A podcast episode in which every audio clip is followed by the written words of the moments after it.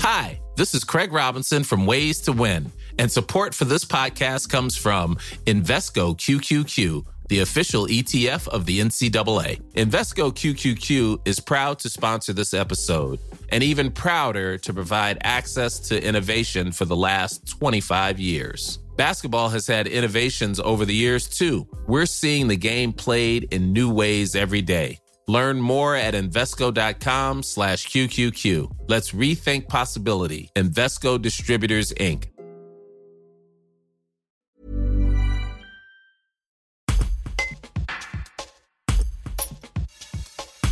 Un nouvel épisode caniculaire touche la France. En Isère, le pic est attendu ce jeudi 4 août. On fait le point avec Denis Roy, responsable du Centre Météo France des Alpes du Nord situé sur le campus de Saint-Martin-d'Air.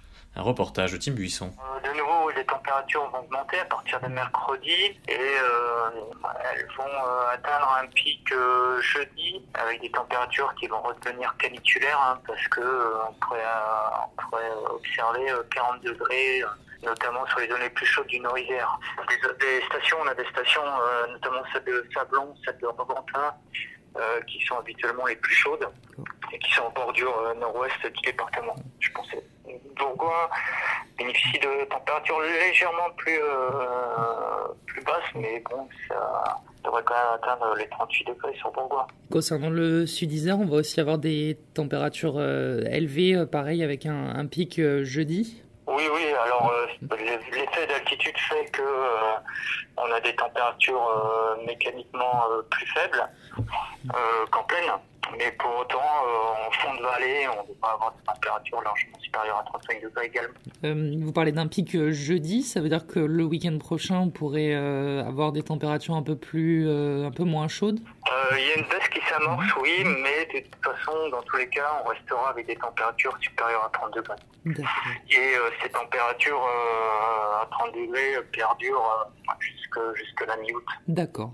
Et après, là, on attendra pour faire des, des prévisions, mais on est parti pour des températures encore euh, bah, supérieures aux normales saisonnières. Hein. Et pour l'instant, dans vos prévisions, il n'y a pas de, oui, il a pas de baisse qui que vous que vous prévoyez. marquée. Il y a, euh, si, il y a une petite baisse quand même euh, en début de semaine, dimanche, lundi, mais euh, en restant supérieur à 30 degrés. Alors c'est sûr que quand on est à des températures de 37, 38, euh, baisse de 7 à 8 degrés, c'est appréciable. Mm. Mais pour autant, ça reste supérieur à 30 degrés et puis ça reste supérieur aux normales saisonnières de 2 à 3 degrés. Concernant les températures nocturnes, parce que là aussi c'est une difficulté notamment en ville, est-ce que ces températures nocturnes vont rester élevées ou... Oui, oui. Euh, donc là, elles sont euh, relativement euh, fraîches par rapport à ce qu'on va observer. Euh, donc les nuits de mercredi à jeudi et de jeudi à vendredi, et puis euh, de vendredi à samedi. Mm. Euh, donc là, on est lors de 20-21 degrés. Par contre, euh, on pourra donc observer des températures sous abri hein, de l'ordre de 23-24 degrés, et on peut imaginer qu'au centre des villes, on à ces, à ces, températures euh, encore 2 à 3 degrés, voire 4 degrés supplémentaires. Donc euh, trois nuits encore euh, avec des températures nocturnes